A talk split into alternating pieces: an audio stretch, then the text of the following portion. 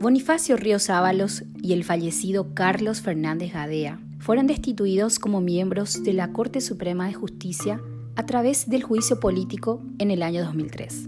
La acusación de 52 páginas y redactada por los diputados de aquella época se basaba principalmente en que los exministros cometieron tráfico de influencias y enriquecimiento ilícito. 17 años después, el Estado paraguayo enfrenta un juicio ante la Corte Interamericana de Derechos Humanos por supuesta violación del debido proceso. ¿Paraguay cumplió o no con los principios básicos de un juicio político? ¿Cómo es el procedimiento del juicio político en Paraguay? Analizamos estas aristas con el doctor Pablo Villalba, autor del libro Sistema Interamericano de Derechos Humanos, Jurisdicción Supranacional, entre otros, en materia constitucional. Doctor, bienvenido a Hecho y Derecho. Bueno, muy buenas tardes a todos. Un placer estar en tu programa, Vanessa. Un saludo a todos los telescuchas de, de Hecho y Derecho. Y sí, así como, así como decís, eh, el Paraguay en este momento está nuevamente, nuevamente digo porque permanentemente estamos sentados en la,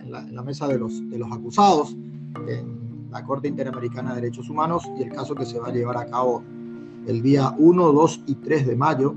Eh, desde las 8 de la mañana, horario de Costa Rica. Tengo entendido que hay una diferencia de 3 horas, así que empezará tipo 11 de la mañana el juicio eh, promovido por Bonifacio Ríos Ábalos en contra del Estado paraguayo a consecuencia de la destitución que, fue objeto el, profesor Bonifacio cuando era ministro de la Corte Suprema de Justicia. Recuerden ustedes que en el año 2003 hubo una destitución, estuvo involucrado también el, el otro integrante de la Corte que era Fernández Gadea, este, que después posteriormente fallece, y quien continuó con este procedimiento en todas las instancias en Paraguay fue Bonifacio Ríos Ábalos, a punto tal que al no ser escuchado en los estrados tribunalicios nacionales, llega con esta demanda ante el sistema interamericano. Doctor, vos que escribiste mucho, eh, permanentemente estás enseñando sobre derecho constitucional, ¿qué crees? Eh, que, falle la Corte Interamericana de Derechos Humanos atendiendo al pedido de Bonifacio Ríos, atendiendo a que es un juicio político. Los congresistas dicen, este no es, esta no es una Corte Suprema, este no es un Poder Judicial, acá los argumentos son políticos más que nada, entonces, ¿qué, ¿cuál es tu opinión y tu visión al respecto, doctor? La, verdad que la pregunta que estás haciendo un poco da para, para hacer una, una conferencia, este, porque es el punto neurálgico que todavía los paraguayos no hemos podido comprender. Eh, básicamente, el, el, sistema de juicio político que nosotros tenemos dentro del, del, poder, del, poder, del poder parlamentario es un proceso que si bien está consagrado en el, en el artículo 225 de la Constitución Nacional, eh, da pie para que se inicien las investigaciones por vía juicio político en contra de aquellos funcionarios que hayan cometido algún tipo de irregularidad en el desempeño de sus funciones. Lo que ocurre, lo que ocurre, y este es el problema grave que tenemos en Paraguay, es que nosotros no tenemos reglamentado un procedimiento de juicio político. Entonces, al no tener reglamentado el procedimiento, generalmente se llega al momento crítico de, de tener que sustanciar este juicio político y a partir de ahí es el propio, eh, el propio Congreso el que establece el procedimiento que va a llevarse a cabo con respecto a ese juicio político. Ahí ya estamos cometiendo el primer error porque estamos violentando el principio de legalidad. Hay que tener en cuenta que si no, si no hay un procedimiento, este, básicamente eh, no se podría juzgar a algo porque estamos, no se podría juzgar a alguien porque estamos cometiendo eh, una, una, estamos cometiendo un atentado en contra de la irretroactividad de la ley, es decir, tiene que tener un procedimiento previo. Entonces, esto, esta es una de las primeras cosas que se establece. Fíjense lo que ocurre en los distintos juicios políticos que se plantearon en Paraguay. En este caso de Bonifacio Ríos Ábalos, por ejemplo, que nosotros hemos seguido muy atentamente porque en otros, eh, en algún momento incluso he dado conferencias respecto a lo que había ocurrido acá con el caso Lugo, porque me pedían cuando iba al exterior y contaba un poco cuál era la, realidad. Y uno de los casos que tocábamos como ejemplo era el caso Bonifacio Ríos. En el caso Bonifacio Ríos le dieron cinco días para que se defienda. De, esos cinco días, solamente dos días eran hábiles, los otros tres días no eran hábiles, por o sea, doctor, depende de la cara del acusado, prácticamente es el plazo, o sea, de acuerdo a, a quiénes son los congresistas en ese momento, porque luego creo que eran dos días o algo así, o sea, no hay un procedimiento general. 17 horas. 17 horas. 17 horas.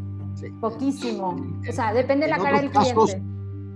En otros casos, como, como en algún momento se le, se le juzgó a, González Maki, eh, a González Maki se le juzgó, se le dio nueve días, eh, a otros se le dieron eh, siete días, ocho días. O sea, hubo una variable, una variable muy importante y de acuerdo justamente a la cara del cliente, es que terminan otorgándose los plazos. Entonces aquí tenemos un primer elemento muy importante que violenta el derecho de defensa de las partes. Y aquí donde comienza el, el, avatar respecto a todo esto que se denomina el debido proceso legal, el debido proceso constitucional, es decir, qué es lo que solicita el, cualquier individuo que esté sometido a juicio político, que se respeten las reglas básicas de juego. Las reglas básicas de juego implican que el debido proceso, el derecho de defensa, pueda ser utilizado correctamente y no de cualquier manera. Piensen, el ciudadano común debería pensar simplemente cómo es posible que uno pueda defenderse por espacio de 17 horas y preparar una defensa adecuada. Tengan en cuenta que uno tiene una multa de tránsito ante un juzgado de falta, normalmente, por lo menos el juzgado de falta de encarnación, nosotros tenemos tres días para defendernos cuando estamos cometiendo un delito de, una infracción de tránsito. En el caso de un juicio político, en algunos casos les hemos dado menos de 24 horas.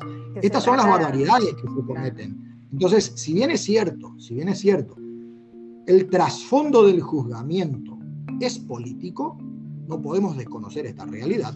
Este, este juzgamiento debe realizarse conforme a determinadas reglas de convencionalidad. Y cuando hablamos de determinadas reglas de convencionalidad, estamos indicando, nosotros como Paraguay, desde la ley número 1 del año 89, nos hemos eh, sometido a la Convención Americana de Derechos Humanos del año 93, le hemos dado carta blanca y le hemos dado jurisdicción a la Corte Interamericana de Derechos Humanos. A partir de ahí se crea toda una doctrina del control de convencionalidad. Y a partir de la creación del control de convencionalidad, existen mandatos en concreto que se imparten a todos los estados que son signatarios de la Convención Americana de Derechos Humanos, a los efectos que en el orden interno se respeten las garantías fundamentales. Respetar las garantías fundamentales implica otorgar un plazo razonable para que cualquier individuo, cualquier individuo en el ejercicio de un cargo público, tenga la potestad de defenderse en tiempo y forma. Recuerdo siempre, yo cuando, y solo, solo tomar esto como, como ejemplo, no sé si te acordás, Dilma Rousseff también fue destituida por un juicio político, y recuerdo que estábamos siguiendo, porque se podía seguir eh, en directo, un diputado de Pará, allá al norte, cerca de la Amazonia, eh, se levantó en determinación. Recuerden que cuando estamos haciendo un impeachment, un juicio político, eh, debemos darle la potestad para que se defienda a todo aquel que está involucrado dentro de un impeachment. No cometamos el error que cometió Paraguay. Estoy hablando de un diputado de Pará, Brasil cerca del Amazonas, vuelvo a reiterar, ni siquiera el limítrofe con nosotros. Y decía, no cometamos el error de Paraguay. Brasil no es Paraguay. En hmm. Brasil no hacemos juicios políticos express. Entonces, esas son las cosas que por ahí calan hondo a la hora de, elaborar este tipo de, alternativas, porque si nosotros vamos a hacer un juicio político y hay una potestad constitucional de llevarle a una persona involucrada al juicio político, se tiene que realizar dentro de las reglas del debido proceso. No se puede violentar el debido proceso. El día de mañana, el día de mañana vos vas a ser presidenta de la República y si seguimos con estos criterios, en menos de 24 horas de un plumazo, el Parlamento te puede echar de tu cargo de presidenta de la República por medio de un juicio político. Y eso no es racional. Dos cosas. ¿Cómo se puede salvar esta laguna jurídica que tenemos en la Constitución en cuanto al procedimiento? Y también eh, sí sirve mucho el tiempo, digamos, porque en el, en el, Congreso lo que importa es los votos, lastimosamente, ¿verdad? Somos conscientes de que la mayoría de los eh, diputados y senadores eh, no van mucho por lo que es el contenido de las leyes o por el tema de la acusación. Cuando hay votos, se destituye. Lo que pasó con Mario Abdo hace unos meses, un año, cuando no se reunieron los votos, se, eh, en una cuestión de cinco minutos hubo un arreglo político y terminó, murió ese proyecto en la Cámara de Diputados. ¿Qué hacer al respecto sobre esas dos cuestiones, doctor?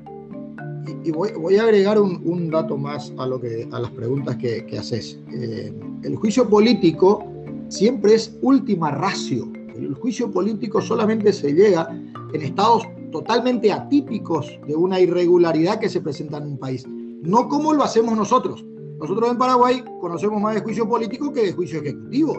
Todos conocemos, conocemos de juicio político porque no hay un solo funcionario que esté en condiciones de haber sido llevado a juicio político que lo queremos involucrar en algún momento de su mandato en el, al juicio político. Esto no puede ser así. El juicio político es, fíjense que nace en Estados Unidos y los ahora los, Estados Unidos por, por tercera vez están, intentaron llevarle a Donald Trump al juicio político y no consiguieron los votos. Nunca, nunca se destituyó a nadie en Estados Unidos por el juicio político. ¿Por qué? Porque ellos entienden que cuando se está llegando al juicio político, se está ante una verdadera crisis política que puede terminar degenerando, puede terminar degenerando en cualquier cosa. Y cuando digo cualquier cosa, es literalmente cualquier cosa. Creo que cuando se le destituyó a Lugo, nos hemos salvado de una situación muy crítica y estuvimos así, así, de, una, de, un, de un levantamiento popular. Menos mal que el pueblo paraguayo en determinado momento eh, tuvo cordura para evitar ese tipo de cosas. Entonces, Acá, entonces algo, algo común, doctor. Eh, en Paraguay, sí, Paraguay sí. Eh, recordad que en el caso de Bonifacio Ríos, Fernández Gadea, luego casi todos los ministros de corte de, Paraguay fueron involucrado en juicios políticos, Antonio Fretes, ¿cómo se llama este otro que después termina renunciando? El, Bajac, Sindulfo Blanco, presidentes de la República. En el caso de, González Maki se le llevó, se le intentó hacer juicio político nueve oportunidades. O sea, dice, pero, pero ¿por qué no se dedican a trabajar en otro tipo de cosas y dejar de preocuparse por el juicio político? Ah, y sin ir más lejos, acabas de citar a Mario Abdo Benítez, apenas asumido su, su mandato, también se intentó hacerle un juicio político. La amenaza pues también a la fiscal general del Estado, o sea que es... La fiscal general del Estado se utiliza como un jaque, doctor, permanente. Con el anterior fiscal general de Estado, con, con Verón. O sea, cuando uno comienza a hacer un listado de los juicios políticos como hemos tenido en Paraguay, la política paraguaya en, en esta época democrática, casi en todos los niveles ha pasado por una cantidad muy, pero muy importante de juicios políticos o de intentos de juicio político. Esto genera una gran desestabilización social, un gran descreimiento hacia la clase política y por otro lado un menoscabo hacia el orden jurídico legal, porque este, cometemos errores permanentemente y nunca terminamos de concretar. Por eso viene muy a, cuento con lo, que, con lo que preguntabas. ¿Cómo llenar esa laguna jurídica? Desde mi punto de vista, en algún momento tiene que establecerse una ley definitivamente este, por el cual se legisle un procedimiento de, del juicio político. Y si me preguntabas a mí qué quisiera en mi caso particular, bueno, yo quiero que en algún momento se llegue a legislar un código procesal constitucional y dentro de ese código procesal constitucional se incluyan todas las garantías constitucionales que hoy están deficientemente reglamentadas y entre ellos también el tema del juicio político. ¿Por qué? Porque nosotros entendemos que el juicio político es un proceso cuasi constitucional, no llega a ser técnicamente este, judicial, cuasi jurisdiccional, perdón, no llega a ser técnicamente eh, jurisdiccional, pero es un, un, juicio cuasi jurisdiccional. Y esto lo dice la propia Corte Interamericana de Derechos Humanos en varios fallos, donde dice, el Parlamento cuando juzga en materia de impeachment se convierte en juez de la causa. Por tanto, es un juez designado como es designado otros jueces de la República. Claro, esto explicarle a los señores parlamentarios es bastante complicado, pero estos son los el sentido de los fallos de la Corte Interamericana de Derechos Humanos. Es decir, aquí no se trata definitivamente de que tengamos o que no tengamos los votos. Se trata de que cuando se le está juzgando a aquellas personas que están involucradas en supuestas irregularidades y en altos cargos dentro de la política paraguaya, se le dé la oportunidad de defenderse. Y la oportunidad de defenderse adecuadamente, no entre gallos y cuanto menos, desde mi punto de vista, cuanto menos tiene que dársele por lo menos 18 días hábiles. Y digo esto por, por eh, estas circunstancias. Fíjense, en el caso 2001, un caso que se llamaba Tribunal Constitucional versus Perú, que eh, Fujimori destituye a todo el, Tribunal Constitucional eh, peruano, la Corte Interamericana termina condenando al Perú porque le habían otorgado 48 horas a los integrantes del Tribunal Constitucional para defenderse y consideraron que 48 horas era un tiempo absolutamente insuficiente para preparar ninguna defensa racionalmente. Luego, en el año 2013, un tiempito después del caso Lugo, sale otro, otro juicio eh, en contra de Ecuador, en este caso que se llamó Tribunal Constitucional Camba Campus y otros versus Ecuador, donde se, se había destituido el Tribunal Constitucional a la Corte Suprema de Justicia, al Superior Tribunal de Justicia Electoral de Ecuador. A todos le destituyeron en un plazo de 14 días. La Corte Interamericana de Derechos Humanos entendió que 14 días, 14 días era insuficiente para este, considerarse un debido proceso. Ergo, cuanto menos de aquí en más, si vamos a juzgar a alguien en juicio político en Paraguay, con toda seguridad debería otorgársele un plazo de defensa que supere los 14 días, porque si ya 14 días está diciendo la Corte Interamericana eh, es insuficiente para garantizar el due process of law, bueno, lógicamente eh, hay que otorgarle un plazo mayor. O sea, tenemos, tenemos una jurisprudencia interesante sobre este tema. Doctor, vos que manejas mucho lo que es el proceso en la Corte Interamericana de Derechos Humanos, el libro que publicaste sobre ese procedimiento, ¿crees que el Estado paraguayo, en este caso, que va a empezar la próxima semana en este juicio, sea condenado? ¿Y qué es lo que nos conviene más, digamos, en el caso de que el ministro, el exministro sea repuesto en su cargo? ¿Va a haber 10 ministros o cómo va a ser la cosa? O eh, que haya una indemnización incalculable por todos estos años que él dejó de ser ministro a, raíz de ese juicio político. Bueno, eh, eh, yo no puedo hacer futurología, digamos, tampoco soy integrante de la Corte Interamericana de Derechos Humanos como para, para saber. sería muy, muy, pero muy importante analizar todas las constancias del expediente, ver qué es lo que se, lo que se probó, qué es lo que no se probó, pero básicamente la comisión cuando lleva el caso ante la Corte Interamericana de Derechos Humanos eh, toma como cuatro elementos para decir el Estado paraguayo violentó este, los derechos y las garantías de Bonifacio Ríos Avalos. En primer lugar, que no se admitían recusaciones en el juicio político. En segundo lugar, que la decisión de la Cámara era irrecurrible. O sea, cuando estamos hablando de la, Cámara, estamos hablando del, del Congreso de la República, la Cámara de Senadores. Que la defensa del acusado no podía durar más de tres horas. Y finalmente que la acusación le habían dado este, solamente dos días hábiles para defenderse. Estos son los elementos que toma la comisión para llevar ante el sistema. Hay que tener en cuenta, hay que tener en cuenta que cuando la Comisión Interamericana lleva el caso ante la Corte Interamericana es porque tiene todas las pruebas. Por eso es muy llamativo lo que ocurrió en su momento con el caso Arrón Martí. Recuerden ustedes que la Comisión Interamericana de Derechos Humanos lleva el caso ante, el, ante la Corte y la Corte termina absolviendo al Estado paraguayo. Es el único caso, es el único caso entre casi 400 casos que se ha, eh, eh, por el cual se han, han sentenciado la Corte Interamericana, donde a pesar de haberse diligenciado todas las pruebas, se le absuelve a un país. O sea, un caso totalmente atípico. Lo normal es que cuando la comisión lleva el caso ante la Corte Interamericana es que ya tiene todos los elementos casi como para una condena eh, hasta si se quiere, entre comillas, este, segura. Entonces, habría que ver qué es lo que ocurre en las audiencias, en las audiencias que se van a desarrollar ahora el 1, el 2 y el 3 de, marzo, y conforme a ello chequear cuál es la actuación que, tengan las partes eh, a los efectos de ver qué va a terminar resolviendo la Corte Interamericana de Derechos Humanos. Yo creo, en mi humilde opinión, eh, y es una, una opinión eh, que lo hago sin conocer el trasfondo de la, de, la, de la causa técnicamente ni el expediente. Creo que la Corte Interamericana de Derechos Humanos, si sigue el mismo basamento de los lineamientos que ya ha tenido en fallos anteriores, no me cabe la más mínima duda, no me cabe la duda de que terminará condenando a Paraguay en el caso de Bonifacio Ríos Ábalos. Ahora, ¿qué es lo que terminará condenando? Ya implica, a ver, puede ser que le, diga a Paraguay, repóngale en el cargo.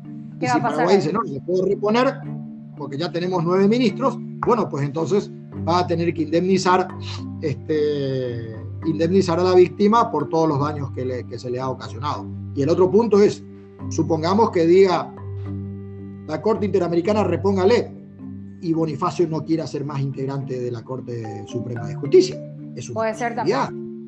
Hay que ver, por eso es muy complicado ver eh, cuál sería la, salida que se va a adoptar. Yo creo que con seguridad, si es que llega a haber una condena, va a haber un resarcimiento económico importante que tendrán que eh, abonarse aquel que fue eh, perjudicado con toda esta situación, porque hay que tener en cuenta que en el caso de Bonifacio fue llamativo porque en el año 2009 sale una sentencia de la propia Corte Suprema de Justicia donde le da la razón a Ríos Ábalos.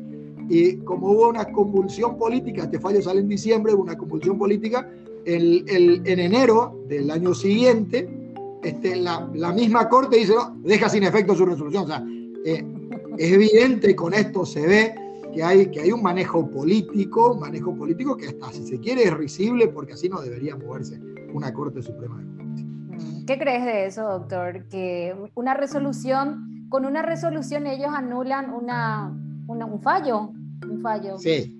Prácticamente. Además, fue la resolución del 30 de diciembre del 2009 y, este, y luego el 5 de enero del 2010, o sea, un par de días después, eh, específicamente seis días, siete días después, este, la Corte Suprema declara la invalidez de dicha sentencia y dice, argumentando que los magistrados intervinientes no observaron el orden jurídico al emitirlo. O sea, eh, nosotros mismos, eh, como Estado, porque hay que tener en cuenta que el Poder Judicial también es, eh, es parte del Estado, es un poder del Estado, por un lado, en una resolución diciendo, Ríos Ábalos, tenés razón, y un par de días después diciendo, Ríos Ábalos, no tenés más razón. Este, hicimos mal Evidentemente esto, esto trae a colación que hay, una, hay importantes sectores eh, políticos que hacen mucho daño. Yo siempre vengo diciendo que, que, hay una cuestión que es muy nefasta para todo el Poder Judicial. Cuando se politiza la justicia o cuando se judicializa la política, al revés, este ida y vuelta, normalmente entramos en situaciones caóticas.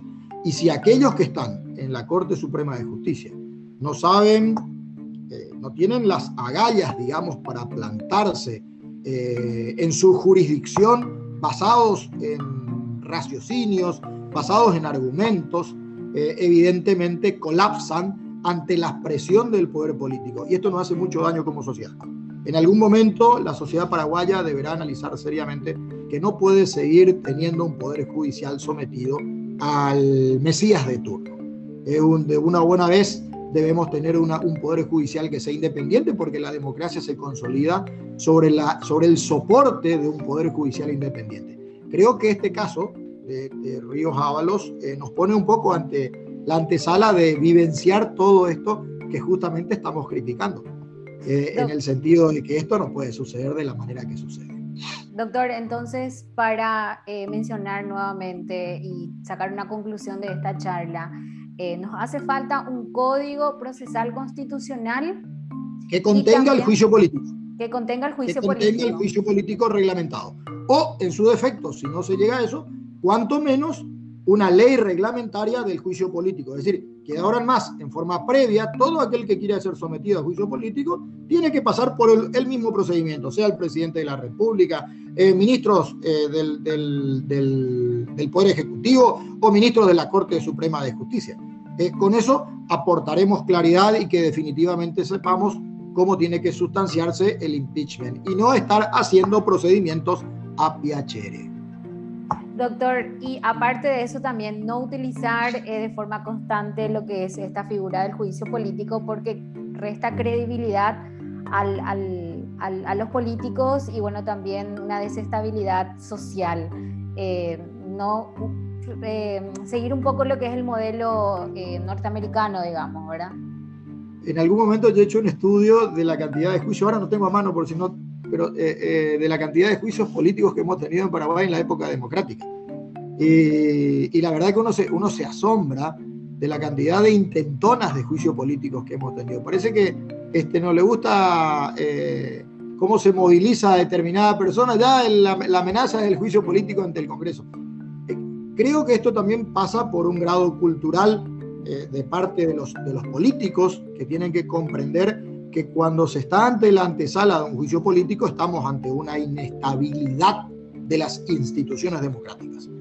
Cuando llegamos al extremo de tener que eh, potenciar un juicio político, materializar un juicio político, es evidente que estamos colapsando el sistema democrático. O sea, eso parece que todavía no han llegado a comprender eh, los políticos de turno, que parece que se embanderan con cualquier tipo de, de argucia para amedrentar al que está en el ejercicio de la cosa pública. Y en realidad lo que debería ocurrir es que si tenemos corrupción y que lo tenemos en nuestro país, aquellos que cometen hechos de corrupción deberían no estar pagando con juicio político, sino que deberían estar pagando con investigaciones eh, punitivas en el ámbito del proceso penal y no con amenazas de juicio político. Recordemos, cada vez que se entabla un juicio político, está en juego la democracia paraguaya. Un ejemplo de lo que estoy diciendo es esto que está este, ocurriendo ahora con Bonifacio, que continuó con Bonifacio Río que continuó, imagínense, todavía estamos en el 2021 y un hecho del 2003 sigue ocasionando perjuicios a Paraguay. ¿Por qué? Porque no hemos sabido respetar las garantías fundamentales, no hemos sabido respetar los derechos humanos de los ciudadanos paraguayos. Doctor, hablamos mucho de lo que es Bonifacio Ríos Ábalos, lo que va a ser la acusación, pero la Procuraduría eh, va a entablar la defensa del Estado paraguayo. Eh, ¿Qué pensás de, eso, ahora? Eh, la Procuraduría tiene una gran tarea de de repente realizar una defensa que capaz y nosotros mismos tengamos la culpa, ¿verdad? la los defensores por parte del Estado tendrán que realizar un trabajo denodado en pos de demostrar que Paraguay cumplió con el debido proceso. Eh, es muy difícil que puedan revertir toda la, situación, pero bueno, eh, esperemos, hay que ver cómo va suscitándose los elementos del, proceso para llegar a, a, chequear, teniendo en cuenta sobre todo que gran parte de las pruebas en ese juicio ya se realizaron. Hay que tener en cuenta que un montón de personas ya han declarado en el juicio de Bonifacio, Ríos, porque eh, la Corte Interamericana dispuso que una cantidad muy importante de personas que, estén, estaban involucradas como testigos, por ejemplo, eh, declaren por medio del afidavit. Afidavit es, se declara ante un federatario de la fe pública aquí en Paraguay y se tuvo que haber remitido ya, creo que para el 5 de febrero, si no me equivoco, todos los, los casos. Y solamente eh, para la, hasta el 8 de febrero tenían que haber remitido. Y solamente declararán algunas personas que están previstas que declaren en la audiencia pública. Es el caso de, a ver, es el caso, tengo la resolución acá, es el caso de... Perito, hay, hay perito. hay un perito, hay un perito hay un perito y había... Jorge Alejandro Amaya es el perito. El perito eh, va, a declarar Bonifacio Ríos Ábalos como víctima. Declaran como testigos propuestos por, por los representantes, o sea, por la comisión y por Ríos Ábalos. Jesús María Fernández Villalba va a declarar ahí. Edmundo Rolón. Y propuesto por el Estado declarará Marcelo Duarte Manzón. Y Marcelo Duarte era el exdiputado y senador nacional eh, de Patria Querida, si no me equivoco. Y luego hay un, perito propuesto por el Estado paraguayo, que es Jorge Alejandro Amaya, que va a ir a hablar sobre las cuestiones del juicio político. Y después un perito propuesto por la comisión, que es José Ramón Cosio Díaz. Y con ello terminaría, con ello terminaría la declaración. Luego se directamente pasan a la, etapa de conclusiones, alegatos de la parte eh, de la víctima, en este caso Ríos Ábalos, de la comisión que también va a presentar su alegato, y luego eh, los alegatos de parte de la, del Estado, para después otorgar un nuevo plazo que va hasta el mes de abril, donde se podrán presentar sus alegatos por escrito. A partir de ahí, culmina toda la actuación y la Corte Interamericana se encuentra en estado de dictar resolución, es decir, tendrá que eh, reunirse, resolverse y ver qué criterios eh, adoptan en el caso. Yo calculo que vamos a tener sentencia ya por el mes de septiembre, octubre, estimativamente. Ah, no ahora. No, es que termina ese día el juicio y tengamos ya una... el, el, juicio termina, el juicio termina con los alegatos de los intervinientes. Léase la víctima, que es Ríos Ábalos, la Comisión Interamericana de Derechos Humanos, los representantes de la Comisión y el Estado. De ahí eh, se retira la corte a sesionar y le otorgan un plazo que va hasta el 20. Hasta. No quiero mentir. Hasta el 2 de abril. Hasta el 2 de abril para presentar sus alegatos finales. Es totalmente diferente a los, los alegatos finales por escrito. Todas las partes. Totalmente diferente al juicio que tenemos. A partir de ahí queda el, en instancia de resolver. hay que tener en cuenta que la Corte Interamericana de Derechos Humanos, como no es un tribunal permanente, sino que es un tribunal que se reúne dos veces al año, a veces tres veces, normalmente ahora es una etapa de sesiones, febrero, marzo, está sesionando y luego comienzan a sesionar en septiembre, octubre. calculo que para septiembre, octubre se estaría emitiendo eh, la resolución en el caso de Bonifacio Ríos Ábalos. Sal, salvo que incluso pueda pasar para el año siguiente, teniendo en cuenta que eh, tienen un exceso de trabajo también la Corte y no emite muchas sentencias por año. Por último, doctor, estamos obligados a cumplir lo que resuelva la Corte. Mira, voy a, voy, a ser, voy a ser muy gráfico como para que la ciudadanía comprenda la situación. Cuando estuvimos involucrados en el caso Arrón Martí, yo personalmente pensé que Paraguay iba a ser condenado este, en ese caso pensé, la verdad, por todos los elementos de juicio que había, estimaba, por eso digo, no hay que, lo que puedo decir es simple, una simple opinión. En ese caso, yo creí que iba a ser condenado. Fuimos absueltos, por suerte. ¿Quién estaba presente en ese juicio? Estaba presente el presidente de la República, el presidente del Congreso, el presidente de la Corte eh, Suprema de Justicia, estaba el canciller nacional. O sea, vaya que Paraguay dio un espaldarazo gigantesco con la presencia de las máximas autoridades políticas de nuestro país al sistema interamericano.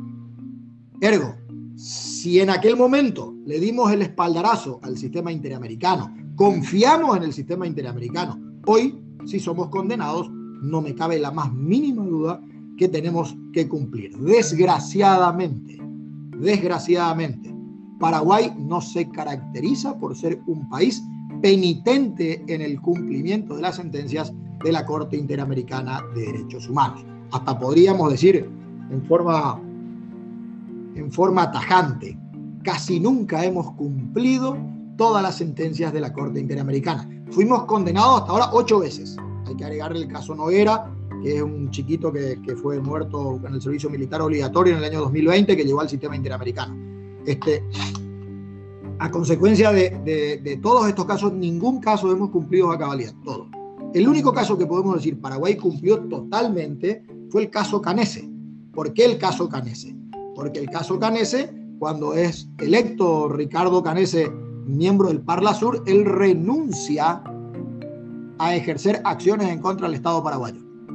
Entonces, a consecuencia de la renuncia, este, se puede decir hemos cumplido la totalidad, pero no fue porque el Estado paraguayo haya mostrado voluntad para el cumplimiento de las distintas sentencias. Así que no sé qué va a terminar pasando, yo imagino que la Corte Interamericana chequeará, hay un procedimiento que le llaman de supervisión de sentencias y con seguridad le habilitará, si es que hay una condena, siempre y cuando en la hipótesis que haya una condena, le habilitará a Ríos Ábalos a que pueda entablar el proceso de ejecución ante ante los tribunales paraguayos porque una vez que la Corte Interamericana no tiene capacidad de ejecutar, sino que vuelve al sistema interno, al orden doméstico, y aquí nuevamente tiene que entablarse el procedimiento de, ejecución. Por tanto, supongo que ejecutará y veremos este, en qué circunstancias nos encontramos para esa fecha. Hay que ser prudentes y esperar eh, la sentencia. No, no, no podemos aseverar